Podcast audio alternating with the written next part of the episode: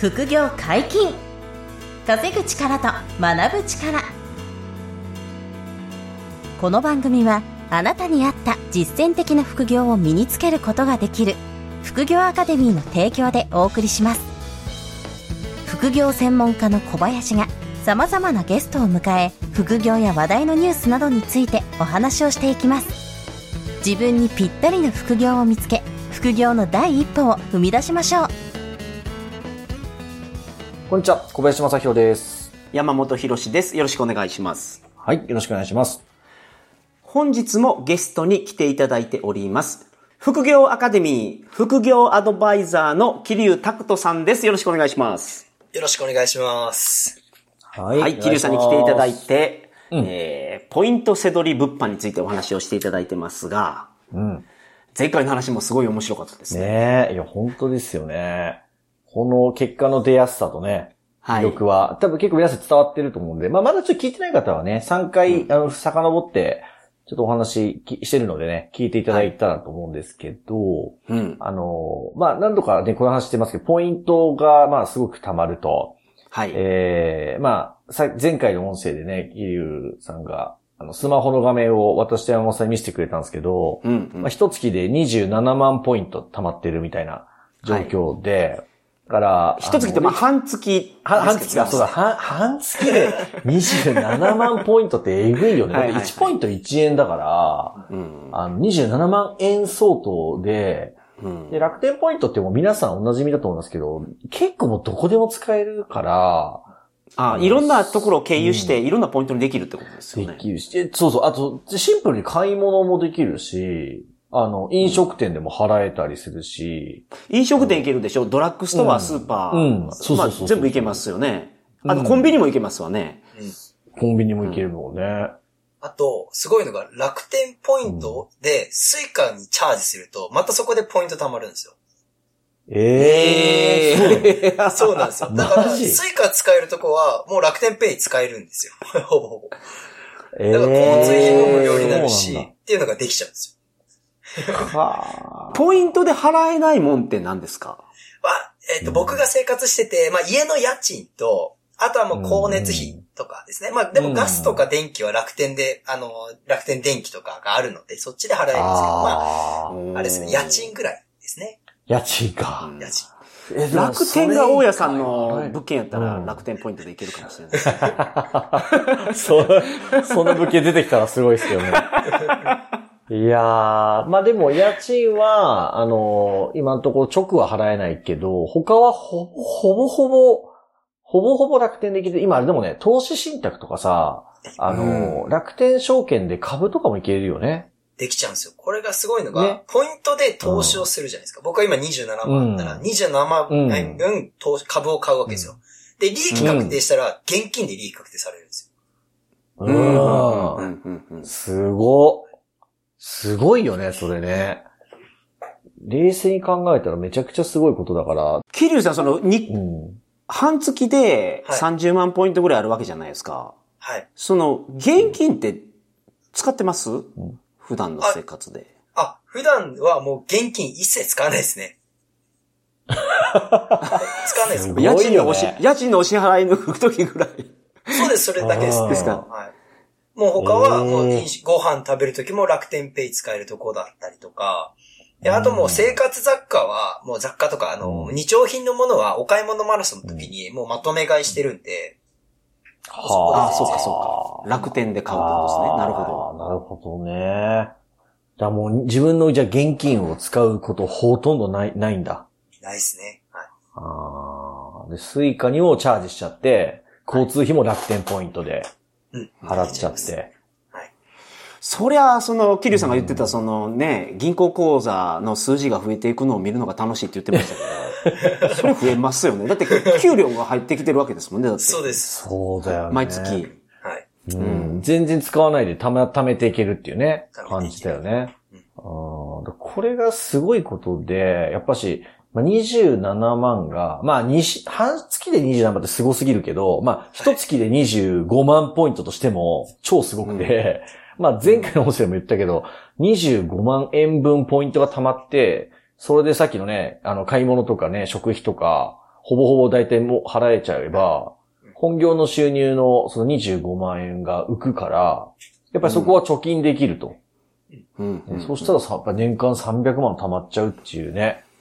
当たり前の話だけど、まあそういうことだから、すごいスキルだと思うんですよね。すごいですね。こんだけね、そうそう、生活のほほぼほぼをね、網羅できる。なんか現金にしたいとしたらなんかやり方はどうなんだなんか一つかえかませばいいのそのあ楽天ポイントを。まあ、例えば、そのポイントが余っちゃったら、まあ、生活費で使ってもらうのが一番いいんですけど、うんまあ、余っちゃったら、うんうんそのポイントで商品買ってもらって、それを Amazon で販売したら現金になりますよね。はい。うんでうんあとは、あと、えっ、と、iTunes カードとか、Google のそのギフトカードとか買ってもらって、うんあの、うん。家の近くの金券ショップとかに売ればは、いはいだいたい90%ぐらいで還元されるんで、換金されるんで、ああ、なるほど。うーん、そんなこともできるんですか？できちゃいますね。はははなるほど。ええすごいよね。だからね、本当に。だから、その楽天が日本で、うんそのすごくパワーを持ってるからですよね、これは。まあいろんなジャンルに行ってるから、うん、そうそう。まあ楽天経済圏がね、広がってるから。楽天経済圏ですね。なるほど。うん。それのおかげですよね。まあ、だから、あの、楽天モバイルが業績今苦戦してるので、はい。あの、まあ、プラチナバンドを持ってね、今後ちょっと盛り返すのかわからないですけど、ちょっと一つそこが、まあ、リスクにはなるとはある、思うんですけど、うん今後どうなるかな、みたいなね。でも今、今目の前は、あの、まあ、この間もね、その、解約があって、それもちょっと音声お届けしましたけど、それはい。で条件がちょっと悪くなったけど、まあ、それでも3%ぐらいの影響しか今ななくて、あの、我々がやってるスキームとしては。だから今今全然まだこう通通用するというか、逆に言うとう、ん。ライバルの皆さんは諦めてたり、淘汰されている中で、我々は君臨するみたいな状況にあるので、そうそういう意味でも、まあ今、ある意味ね、チャンスなのかなとすら思いますけどね。うん。それでね、そんだけヒル君ぐらいポイント溜まっちゃったら、まあ次の仕入れに使うっていうのもありだもんね。ありですね。溜まったポイントを次の仕入れにする。どっちでもいいもんね。生活に使ってもいいし、次の仕入れに使ってもいいしっていう感じだもんね。そうです。うん。うん。うんまあ、これがまず一つの大きなメリットうんうんですか？その、まあ、お金が貯まるというか、現金使わなく、うん。まあ、これが使わなくて生活できるという。一番わかりやすいメリットだよね。うんだからそれ以外に、こう、はいはいはいポイント制度に頑張ってよかったなっていうこととかってのは、なんかありますか？えっと、これがまあビジネスの展開が、まあこう、どんどんん。見えてくるっていうのがありますよね。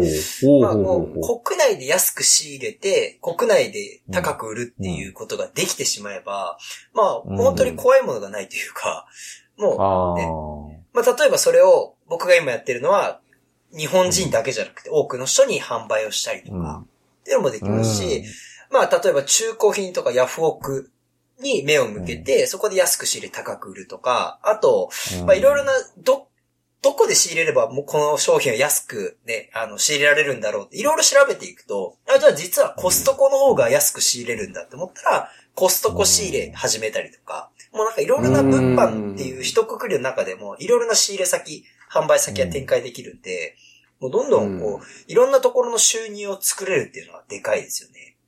なるほど。まあ確かにその仕入れて売るっていうのは、そのビジネスの一番ベーシックなところですもんね。うんそうですね。それをその入り口から出口まで全部自分でマネジメントするっていうことになると思いますから、うん。まあなんか楽しそうではありますね。そうですね。その、自分でマネジメントしていくっていう、まあ事業をやっていくっていうのがすごい楽しいですよね。やっぱ会社員では味わえない、こうんうんうんの、なんだろう。うん。確かにまあお二人もね、あの会社を経営されているんうんで、わかると思うんですけど、うん。うん。どんどん大きくしていく。うん自分の工夫一つで、また売り上げが変わっていくっていうのができるのがですし、うん。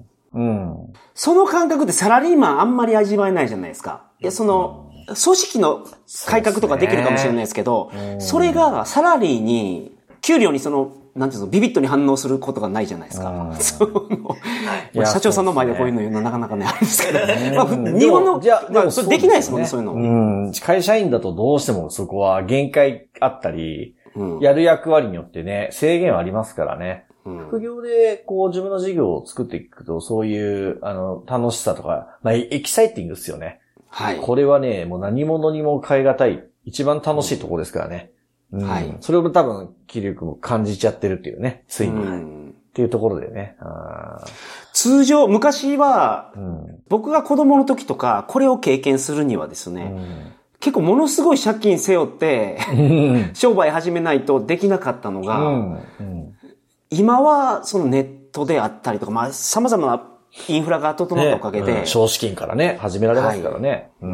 んでもその選択肢が広がってっていうね、さっき言ってもらったんですけど、黒川さんの講座の、あの、入り口って今やっぱり楽天のポイントせどりやってもらうケースが多いんですけど、うんまあこれをなんかずっとやるっていうよりは、あの、上のステージとしては、あの、メーカーとか卸から仕入れるとか、はいあとそのコストコから仕入れるっていうのも黒川さんが最近ノウハウを持ってて、うんうんえーその辺で仕入れて売って日本円をしっかり稼ぐ、本当の物販事業ですよね。物品販売事業。こっちにもこう消化させていくことができるんですよね。うん。でそういうののぼりもあるし、まあ、キルクみたいに eBay でね、海外に物を売って、もう何百万売っていくみたいな、そんな道も、あの、開けていったりするので、うん。まあ、その礎になるのが、そのリサーチして安く仕入れてっていうね、そうん。の仕入れ力とか、あの、販売する力なので、まあ、この辺が身につくと一生ものですよね、やっぱしね。確かに。うんまあ、ビジネスの礎、いい言葉ですね。それができる。いや、でも、でも、やっぱり基本じゃないですか、それがね。安くねう、ん買って相場か高く売ってっていうのがね、できるようになる力が、キルクがここまでこう、進化させてるっていうね、ことだと思うんで。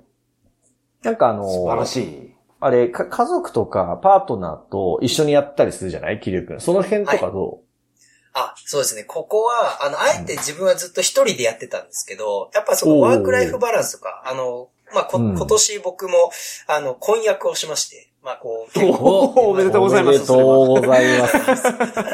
ついに結婚か、キリュウ君が。ついにすごい。はい。あで、まあー結婚するってなったら、まあ奥さんとの時間大事にしたいってなった時に、まあ仕事できない、仕事とかまあ家庭を大事にしたいなって思った時に、でもまあうん収入を増やさなきゃいけない。で、まあ相談したら、私も手伝うよとか言ってくれて、まあリサーチ手伝ってくれたりとか、梱包を手伝ってくれたりして、まあこう自分うん。二人でこう売り上げを見るようになったので、まあ稼げてるし、うん。二人の話も合うし、で、こうすごい、あの、一緒にやることによって、より仲が深まったというか、二人の時間も増えたし、で、収入も上がったし、ってうんいうのと、もういいとこだらけなんうん。で、ぜひもうやるならね、パートナーを夫婦で始めてもらえたらなと思いそうます。ね。うんうんううんん夫婦仲は良くなりそうですよね。商売がうまくいくと。うん人で、で、その、共同し、作業して、そこから利益が出ていって、で、それで、家のことに使えるじゃないですか。そうです、そうです。ねえ、本当だよね。子供の塾代とか。うん。うん。まあでも自分の楽天アカウントと、あと、まあ、か彼女とか、まあ、フィアンセの楽天アカウントそれぞれでやっていけるしね。貯めてう、んうんうんね。で、その彼女のアカウントでたまった分使っていいよとかね、プレゼントしてあげたりとか、できるしね。うん。とってもいいよ。楽天ポイントセドリっていうのはもう1アカウントよりかは2つのアカウントでやった方が利益がすごい取れるんですよね。おーなんでもうもしやるならご家族で始めるとか、3アカウント、4アカウントでやってもらった方が利益が出やすいですね。う。うんんななるほど。う。うんんいいですね。まあ、家族も円満結構その表にに出ない隠れた魅力ですね、これは。うん。でも重要ですよね。そこは、あの、人生のこの幸福度にめちゃくちゃ影響するじゃないですか。はい。ね、だから、あの、と、そこに繋がっていくっていう意味でもいいですよね。この物販で稼ぐ力をつけるっていうのは、結構何者にも変え難い良さがあるかなっていう。あと、まあ、うん取るリスクが低いからいいですよね。本当に、さっきおっしゃったように、そうですね山本さんねなそう、別に何千万とか借りなくても、全然一回ね、少資金で、あの、なんなら不用品販売から始めて自己資金少なくてもできちゃうわけだから、はい。ね、そういう意味でもすごいリスク低いから、ああとは自分でやるかどうかっていう、やるって決めればね、うん、この人生変えるにはとってもリスク低くていい手段だと思うんですよね。うん。僕この国内の楽天ポイントセドリで損したこと一回もないんですよ。で、まあ、ないで。すね。ないか。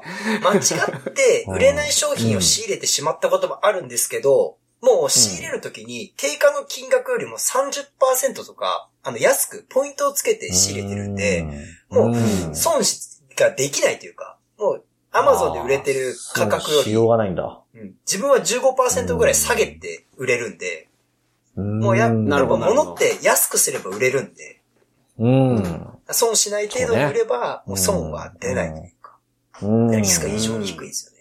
非常にリスク低いってことだね。うん。ますますやっぱいいよな聞けば聞くほどね。うん。何の心配もなく、いや、始めてくださいっていう感じですですよね。うんこれはね。うん。全日本人やればいいのになって思うんですけど。ね本当に本当に。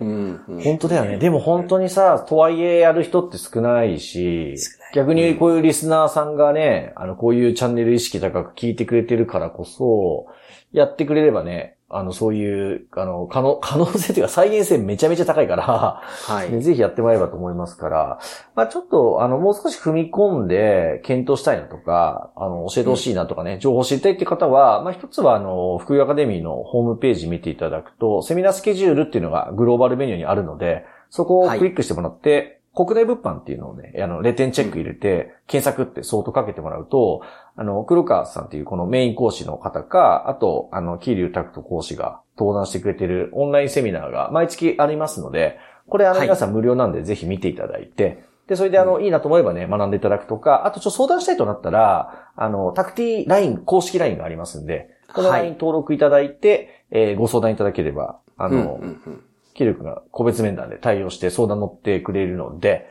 そこでまたね、えー相談してからやるやらない決めてもらってもいいんじゃないかなと思いますんでね、うんぜひご検討いただければと思いますんで、よろしくお願いします。よろしくお願いいたします。キリュウさん、あの、4回にわたってゲスト出演どうもありがとうございました。ありがとうございました。キリュウさんも、ポッドキャストの番組をお持ちなので、うん番組名をもう一度こちらでお願いします。